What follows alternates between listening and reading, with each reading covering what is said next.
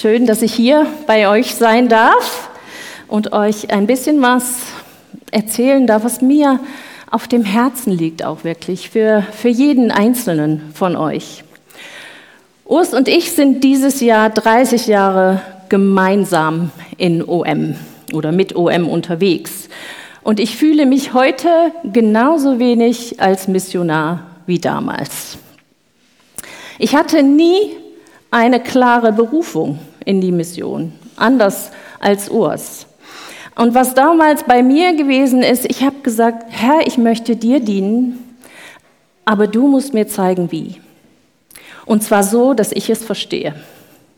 Und das hat er auch gemacht. Über die Jahre hinweg immer wieder. Und auch wenn ich oft schwer von Begriff bin und es nicht unbedingt immer direkt gecheckt habe, sehe ich doch gerade im Rückblick, wie Gott mich oft vorbereitet hat auf gewisse Aufgaben, die ich nie für möglich gehalten hätte, zum Beispiel jetzt hier zu stehen. Daniel hat eben schon die Verse gele gelesen, mit denen ich eigentlich anfangen wollte. Von daher, ne, das ist auch immer so ein Zeichen, dass Gott gemeinsam mit uns unterwegs ist. Und äh, ich werde sie jetzt nicht nochmal lesen, aber stellt euch einmal den Trubel vor. Ja, da kommt Jesus auf diesem Esel geritten, die Kleider schmeißen sie auf die Straße, die Palmzweige schmeißen sie auf die Straße. Und ähm, das war sicher so ein, so ein Höhepunkt, so ein Fest für die Jünger. Endlich erkennen die Leute, was sie schon lange in Jesus sehen. Er war nicht nur einer von den vielen Predigern, die da so rumliefen, sondern er war der, der Besondere. Und weil er gefeiert wurde, äh, bekamen sie eben auch Anerkennung und Wertschätzung allein dadurch, dass sie mit ihm unterwegs waren. Die Jünger sind sich zu der Zeit noch nicht bewusst, dass nach diesem Hoch ein ziemliches Tief kommen würde für sie. Dass die Rüstzeit, die sie mit Jesus hatten, zum Ende kommt und dass, ähm, dass er gekreuzigt werden wird. Er hat es ihnen zwar gesagt, aber haben sie es wirklich gecheckt, so wie ich das ja oft auch nicht checke, was Gott mir sagt. Ähm, sie wissen noch nicht, dass er wieder auferstehen wird, dass er den Tod besiegen wird, und gerade jetzt, wo wir in diese Karwoche kommen, das ist ja dieses zentrale Geschehen unseres Glaubens eigentlich, dass Jesus für unsere Sünden stirbt, die Menschen mit sich versöhnen will, damit wir wieder Zugang zu Gott haben. Ähm, sie wissen das noch nicht, dass das kommt.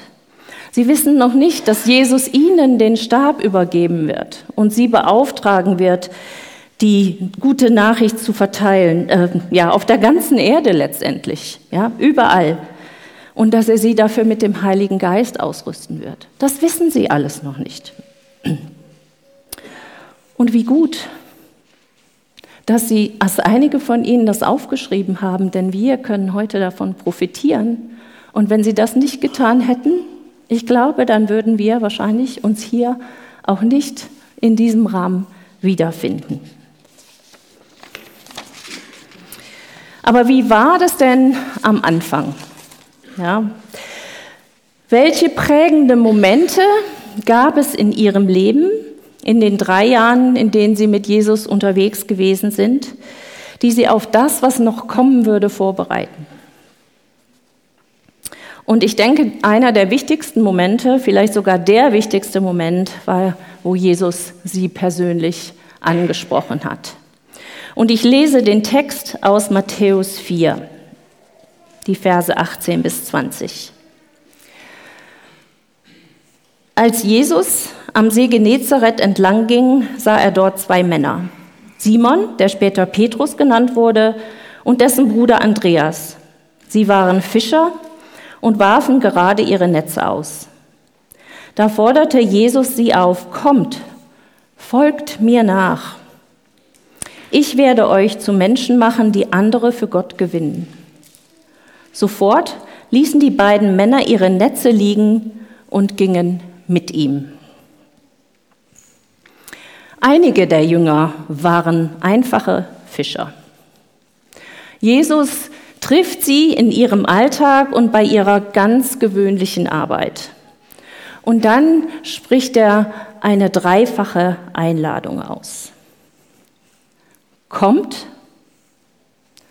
folgt mir nach, ich werde euch zu Menschen machen, die andere zu Gott führen. Jesus sucht Nachfolger, um sie auszurüsten, die zu werden, die sie sein können. Er erkennt unter ihrer einfachen Oberfläche ihr Potenzial und lädt sie ein, sich in seiner Gegenwart zu verändern bzw. verändern zu lassen. Jesus lädt Simon und Andreas ein, erstmal zu ihm zu kommen. Die erste Einladung ist in die Gemeinschaft mit ihm. Up close and personal, sagen die Engländer. Das heißt persönliche und enge Beziehung mit Jesus. Eine, wo man sich gegenseitig kennt mit allem drum und dran. Folgt mir nach ist die Einladung, sein Leben zu teilen und von ihm zu lernen. Wenn du mir nachfolgst, dann wirst du genau sehen, wer ich bin und was ich tue. Und ich werde genau sehen, wer du bist und was du tust. Es ist eine Einladung in ein gegenseitig bezeugtes Leben, ohne Verstecken, wo ich verletzlich und authentisch sein kann, wo ich am Tisch mit Jesus sitze, was wir über die letzten paar Wochen ja uns gemeinsam angeguckt haben. Jesus war in seiner Identität gefestigt und, und im Einklang mit Gott, dem Vater. Und das sollten die Jünger erleben. Jesus wusste, dass ihre Zukunft anders aussehen würde und lädt die Jünger jetzt ein mit diesen Worten in diese andere Zukunft. Und um Veränderung zu erleben, müssen wir die Richtung wechseln. Und dieser Richtungswechsel fängt für die Jünger in dem Moment an, wo sie Jesus Einladung annehmen. Ich werde euch machen. Diese Aufforderung enthält die Einladung in eine neue Identität sein. Ich werde euch zu Menschenfischern machen, wie es ja in anderen Übersetzungen heißt, zeigt, dass er das Potenzial, das in ihnen steckt, schon sieht und dass er es über ihnen ausspricht. Er sieht die Begabung und fordert sie heraus, sich auf den Prozess der Veränderung einzulassen. Von Fischern zu Menschenfischern zu werden. Ich sehe, was du heute bist, aber ich sehe auch, wer du sein kannst. Und ich bin bereit, Zeit und Energie zu investieren, um dich durch diesen Prozess oder in diesem Prozess zu leiten. Es ist eine Einladung in den Prozess des Werdens. Jesus voll und ganz zu vertrauen, der Gottes Realität über uns ausruft und selbst dann, wenn wir sie selber vielleicht noch gar nicht in uns sehen. Jesus spricht also schon am Anfang aus, was er in den Jüngern entwickeln möchte. Gutes Coaching-Prinzip, immer erstmal die Ziele festlegen. Genau. Und in den folgenden drei Jahren passiert ganz viel, was sie letztendlich mit ihm erleben werden. Und wir können dankbar sein, nochmal wieder ganz besonders dankbar sein, dass Leute es aufgeschrieben haben, denn wir werden dadurch in die Rüstzeit, die die Jünger hatten, mit Jesus hineingenommen und wir können auch von dieser Rüstzeit profitieren. Ja, wir haben diese gleiche Ausbildungszeit. Ähm, und zwei Begebenheiten aus diesen drei Jahren, es waren natürlich viele, viele, möchte ich gerne hervorheben, weil die uns ganz besonders zeigen, ähm, wie das, wie Jesus sie vorbereitet hat auf das, was noch kommen würde. Und das erste ist ähm, eine Übung zu zweit. Ja, Im Coaching machen wir auch gerne Übungen. Von daher, ähm, Jesus schickt seine Jünger in ein Praktikum. Und ich lese aus Matthäus 10 die Verse 1 und dann 5 bis 8. Dann rief Jesus seine zwölf Jünger zu sich und gab ihnen die Macht, böse Geister auszutreiben und alle Kranken und Leidenden zu heilen. Diese zwölf Jünger sandte Jesus aus und gab ihnen den Auftrag, geht zu den Menschen aus dem Volk Israel. Ihnen sollt ihr diese Botschaft bringen. Ja, fangt mal hier an, wo ihr euch auskennt. Gottes himmlisches Reich ist nahe, heilt Kranke, weckt Tote auf, macht Aussätzige gesund und treibt Dämonen aus. Tut alles, ohne etwas dafür zu verlangen, denn ihr habt auch die Kraft dazu ohne Gegenleistung bekommen. Ja, diese Schnupperlehre oder dieses Praktikum, in das Jesus sie zu, jeweils zu zweit schickt, mit dem Auftrag, die Nähe von Gottes Reich zu verkünden. Und er gibt ihnen die Vollmacht, Menschen zu befreien zu heilen, Tote aufzuwecken. Und das heißt auch, dass sie das Gelernte, dass sie das, was sie gesehen haben, dass sie das umsetzen, anwenden und sich darauf verlassen, dass im Auftrag Jesu sie genau das Gleiche erleben, was sie bei ihm gesehen haben. Er stellt sie, schickt sie aber nicht alleine, er stellt sie in die Gemeinschaft miteinander um sich gegenseitig zu unterstützen, zu ermutigen und gegenseitig an den Auftrag und den Auftraggeber zu erinnern. Was der eine nicht hat, hat vielleicht der andere. Und sie können sich gegenseitig auf diese Art und Weise im Glauben stärken. Es ist Jesus Kraft, die in ihnen wirkt. Und, und sie dürfen erleben, was das für Auswirkungen hat, wenn sie sich darauf einlassen. Ja, die haben hinterher ein kleines Debriefing äh, miteinander, wo, wo sie berichten, was sie erlebt haben. Ganz begeistert. Von einer anderen Begebenheit lesen wir in Matthäus 14 die Verse 15 bis 20.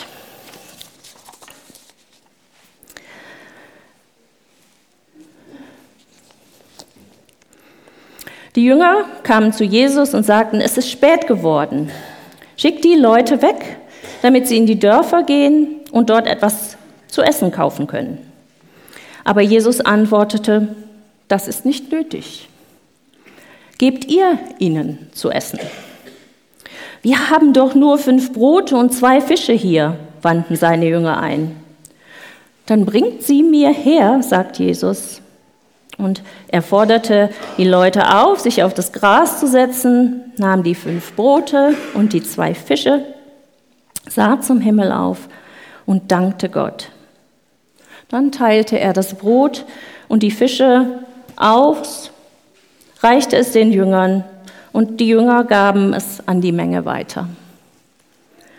Alle aßen und alle wurden satt. Diese Geschichte wiederholt sich fast zu gleichen äh, Teilen im nächsten Kapitel. Jesus bittet die Jünger, das, was sie haben, zur Verfügung zu stellen. Und als sie das taten, hat er es auf wunderbare Weise vervielfältigt. Die Jünger waren weder vorbereitet, noch haben sie Gottes Wirken in dem Moment erwartet.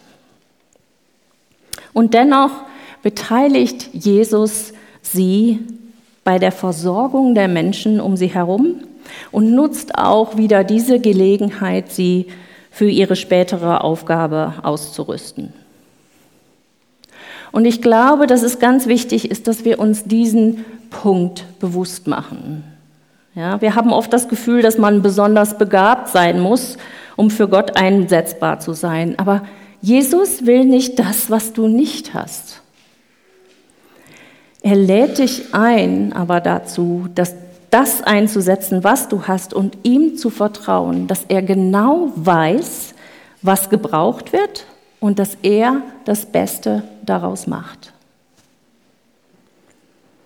Und wie das konkret aussehen kann, das erzählt uns jetzt der Urs.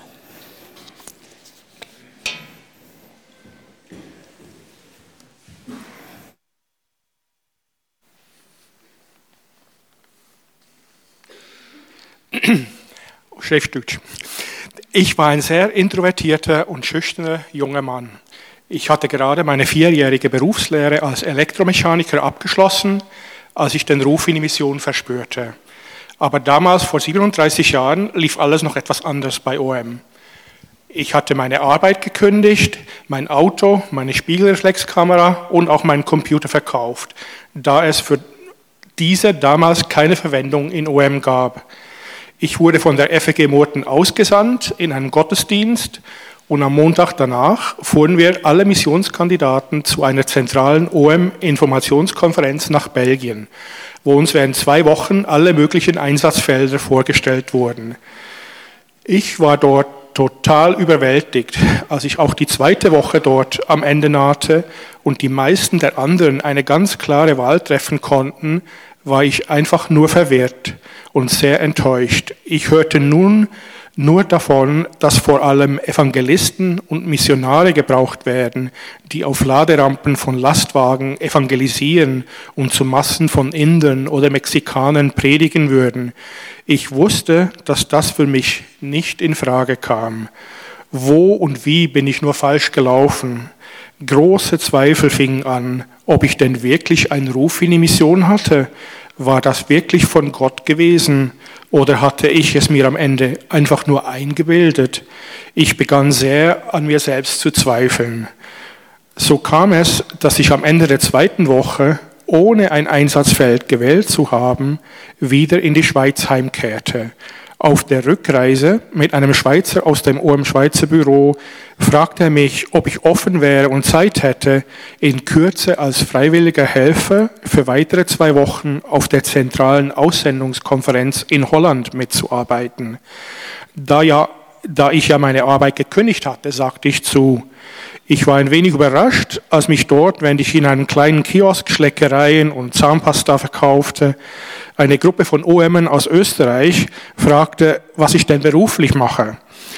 Ich bin ein Elektromechaniker, war meine einfache Antwort. Ich konnte zuerst gar nicht verstehen, weshalb diese drei sich einen so komischen, allwissenden Blick gaben und dann spontan mit Praise the Lord, Preis den Herrn antworteten.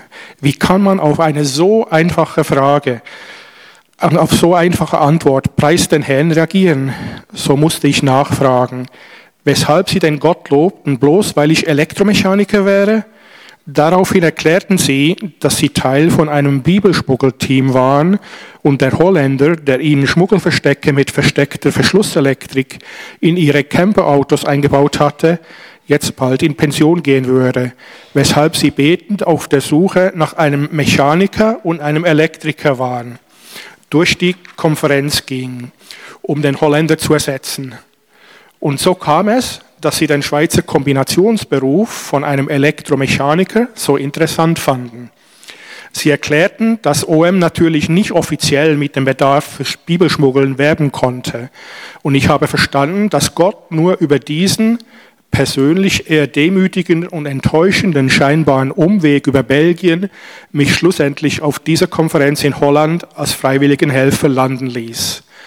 Ich hatte Gott und meinen Ruf in die Mission doch nicht falsch gehört oder verstanden und lernte, dass es eine ganze Menge verschiedener Leute in der Mission braucht.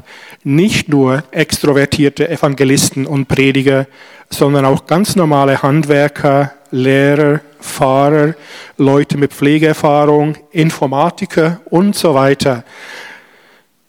Es braucht sie und es braucht sie immer noch, nicht nur vor 30 Jahren.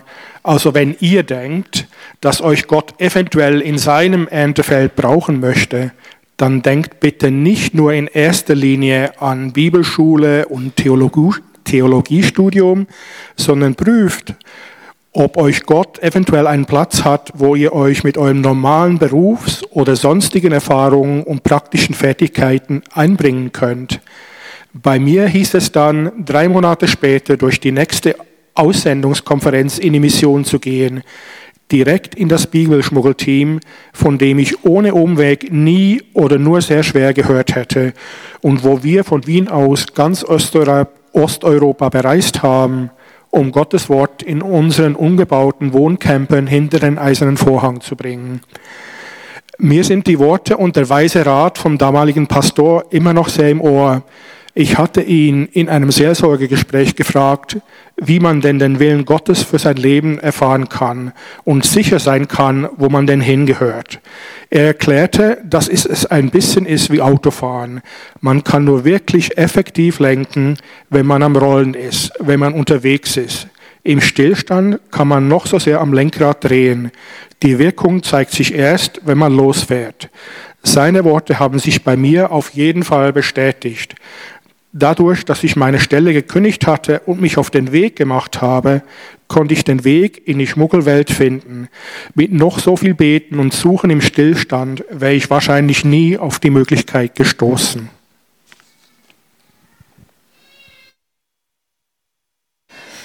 Ihr seht also, dass Gott Urs gebraucht hat mit dem, was er hatte und nicht mit dem, was er nicht hatte.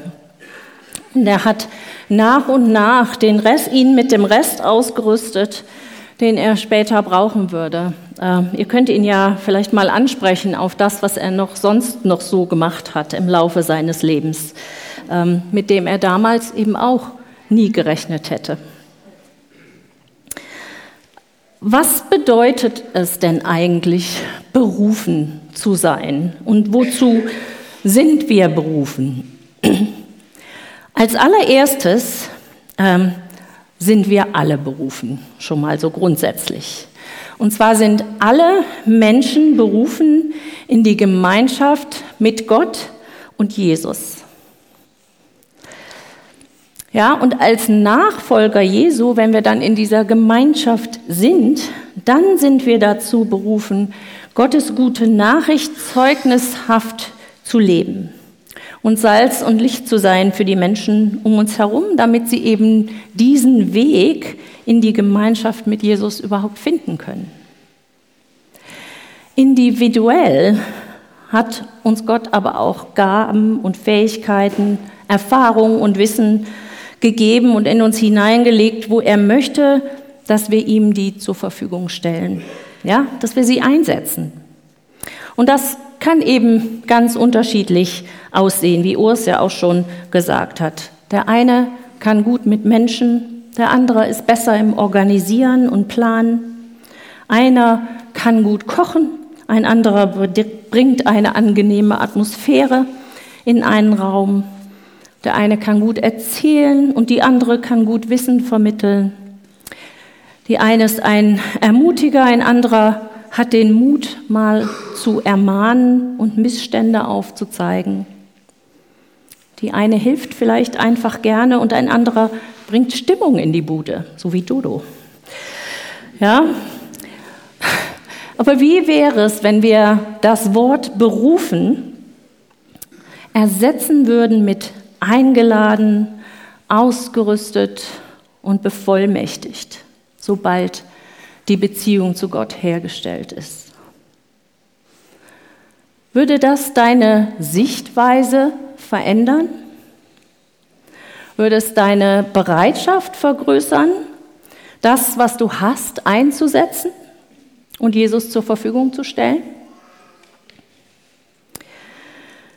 Die Jünger hatten ja auch nicht unbedingt das Gefühl, dass sie für das, was noch kommen würden, bereit waren. Letzten Sonntag haben wir in der Predigt gehört, dass, dass ähm, sie erstmal fischen gegangen sind, ja, als, äh, als Jesus äh, dann nicht mehr bei ihnen war. Da fühlten sie sich ihrer Sache sicher und da wussten sie, was zu tun war. Aber Jesus wollte, dass sie in der Identität, die er am Anfang über ihnen ausgerufen hatte und auf die er sie während der letzten drei Jahre vorbereitet hat, dass sie in der Identität auch heimisch werden, dass sie da zu Hause sein dürfen. Und dazu bevollmächtigt er seine Jünger, bevor er zum Vater geht. Ich lese aus der Apostelgeschichte 1, die Verse 8 und 9. Aber ihr werdet den Heiligen Geist empfangen und durch seine Kraft meine Zeugen sein, in Jerusalem und ganz Judäa, in Samarien und überall auf der Erde. Und nachdem er das gesagt hatte, wurde er vor ihren Augen in den Himmel emporgehoben. Eine Wolke verhüllte ihn und sie sahen ihn nicht mehr. Das geht nicht aus eigener Kraft, sondern nur aus der oder in der bestehenden Beziehung mit Jesus, mit dem dreieinen Gott, den Jesus verkörpert hatte für sie. Und dann versicherte er ihnen ja auch, das lesen wir in Matthäus 28, die Verse 18 bis 20. Ich habe von Gott alle Macht im Himmel und auf Erde erhalten. Deshalb geht hinaus in die ganze Welt und ruft alle Menschen dazu auf, meine Jünger zu werden. Tauft sie auf den Namen des Vaters, des Sohnes und des Heiligen Geistes. Lehrt sie alles zu befolgen, was ich euch aufgetragen habe. Und ihr dürft sicher sein, ich bin immer bei euch, bis das Ende der Welt gekommen ist.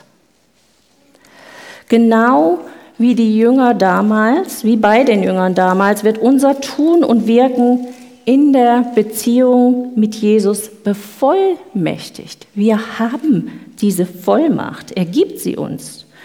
Und egal, wo wir hingehen, ist er da, weil wir ihn schon in uns tragen. Und da, davon spricht Paulus in Kolosser 1, die Verse möchte ich euch auch noch vorlesen. Ihr habt erfahren, was von Anfang der Welt, ja was der gesamten Menschheit vor euch verborgen war. Ein Geheimnis, das jetzt allen Christen, allen Jesus-Nachfolgern enthüllt worden ist. Dabei geht es um ein unbegreifliches Wunder, das Gott für alle Menschen auf dieser Erde bereithält. Ihr, die ihr zu Gott gehört, dürft dieses Geheimnis verstehen. Es lautet, Christus lebt in euch. Und damit habt ihr die feste Hoffnung, dass Gott euch Anteil an seiner Herrlichkeit gibt. Und diesen Christus verkündigen wir. Christus lebt in euch. Glauben wir das?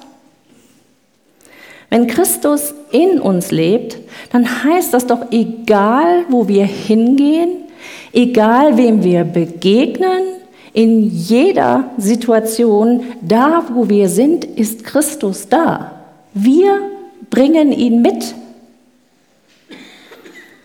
Ihn, Jesus, mit all der Macht, die ihm gegeben ist, der Macht Gottes. All das, was Jesus über sich gesagt hat, ist da und wir bringen es mit das Brot des Lebens, das Licht der Welt, den guten Hirten, den Arzt, die Auferstehung und das Leben. Glaubst du das? Wie würde denn unser Leben aussehen, wenn wir das wirklich glauben und auch leben würden? Als Jesus Nachfolger verspricht er uns ja, ihr dürft sicher sein, ich bin immer bei euch, bis das Ende der Welt gekommen ist. Wir brauchen keinen großen Glauben. Wir brauchen einen Glauben an einen großen Gott.